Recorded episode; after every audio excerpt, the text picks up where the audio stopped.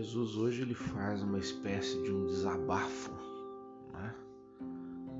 revelando, vamos dizer assim, uma decepção do seu coração. Decepção com o quê? Jesus havia dedicado grande parte do seu ministério à realização de obras e milagres, à realização de pregação da palavra de Deus, proclamando a boa nova do reino nessas cidades que ele citou hoje no Evangelho, principalmente Cafarnaum, Corazim, Betsaida, mas principalmente Cafarnaum. Jesus ali se dedicou muito, né? levando a, a, a revelação da vontade de Deus àquele povo, curando, realizando, e Jesus realizou a grande a maioria dos seus milagres, aliás, nessas regiões que ele citou aí no Evangelho e o povo não foi sensível, sensível a essa pregação de Jesus, sensível a essa manifestação do reino que Jesus trazia através da sua presença. E esse povo não foi capaz de se converter. E aí Jesus cita duas regiões pagãs, né, que são Tiro e Sidônia, e Jesus cita também a, é, a cidade de Gomorra, talvez seja vamos dizer assim, né, o ápice da, da decepção de Jesus, porque quando ele, ele compara né, Cafarnaum a Gomorra, né, é, vamos dizer assim, né, foi o ápice, porque Gomorra era uma cidade pagã. Lembramos-nos que Sodoma e Gomorra eram cidades onde eram praticadas inúmeros pecados, praticados inúmeros pecados, assim avassaladores, né, e ganharam a, a, a, a vingança de Deus, né? As cidades que foram destruídas e Jesus então ele compara Gomorra, a Cafarnaum, aliás, a Gomorra, né? Ou seja, o ápice do, da decepção de Jesus, né? Ele vai então manifestar isso através do evangelho que hoje nós ouvimos. Ele vai falar assim: se os milagres que tivessem sido, que foram feitos lá em Corazim, Betsaida, Cafarnaum, tivessem sido feitos em Tiro e Sidônia, tivessem sido feitos em Gomorra, ele vai dizer que Gomorra existiria até aqueles dias. Ele vai dizer que Tiro e Sidônia, o povo teria vestido de, de, de silício, teria se coberto de cinzas, Tiro teria feito penitência, teria se convertido. Então Jesus foca nos milagres que ele realizou. Né? Então nós temos que nos perguntar né? é, o que são os milagres e para que servem os milagres. Né? Os milagres são uma intervenção de Deus né? No cotidiano humano, né? na realização de uma cura, na realização de uma obra de salvação, enfim.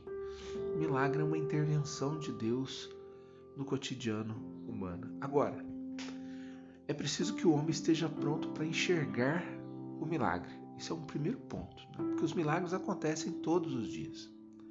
Todos os dias. Se você tiver um coração sensível a Deus, você vai perceber milagres acontecendo dia e noite na sua vida.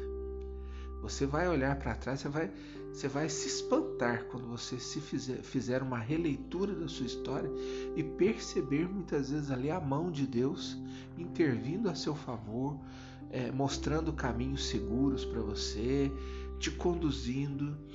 Então, o milagre necessita de sensibilidade e essa sensibilidade ela só vem a partir do momento que nós buscamos viver uma espiritualidade.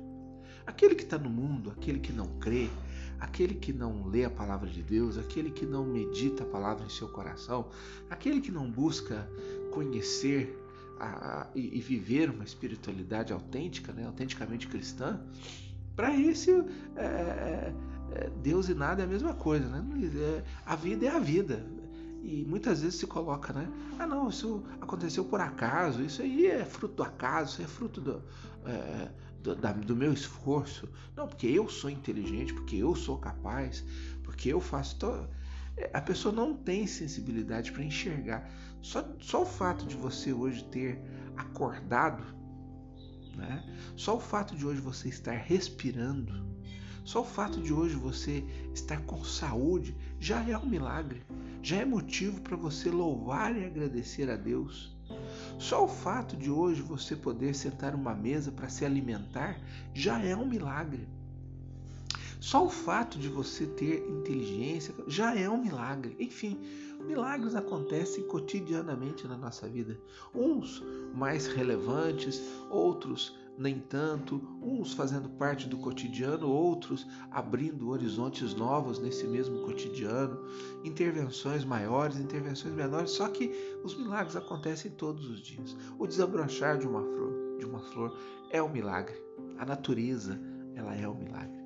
Basta você parar e contemplar. Você vai ver que a sua vida, ela é um milagre. E para que serve o milagre?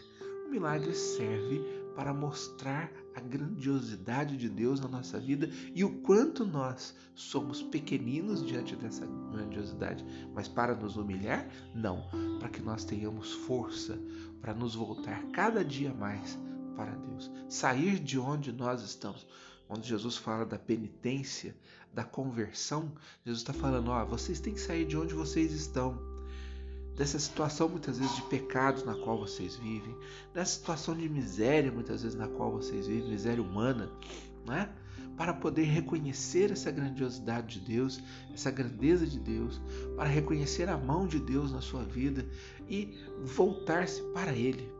E é isso que Deus espera de mim, de você, de cada um de nós. Então, o milagre, ele é um sinal da presença de Deus na nossa vida. O milagre em si mesmo né? Ele pode não nos dizer nada, como não diz para muita gente por aí afora, que leva a vida à margem, né? como se Deus estivesse à margem da sua vida, ignorando completamente a mão de Deus no seu cotidiano. Mas milagre, quando nós reconhecemos Ele na nossa vida, ele se torna um sinal, um sinal para que nós possamos viver cada dia mais empenhados na nossa salvação, empenhados na, nossa, na salvação do nosso coração, na salvação da nossa alma. Então é para isso que serve o sinal. E o povo daquele tempo não teve nem a sensibilidade de enxergar é, o milagre, de ver a realização da salvação de Deus no meio deles, e muito menos tiveram a força de vontade para mudar de vida, para se converter, para fazer da sua vida uma conversão cotidiana. Então, que isso não aconteça conosco. Né?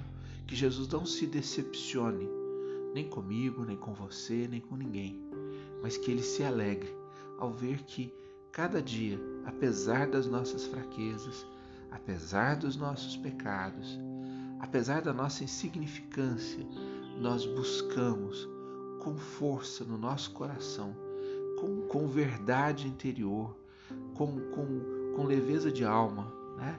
essa graça que Ele quer nos proporcionar, sendo fiéis à palavra que Ele proclama, sendo fiéis ao Evangelho que Ele coloca diante dos nossos olhos.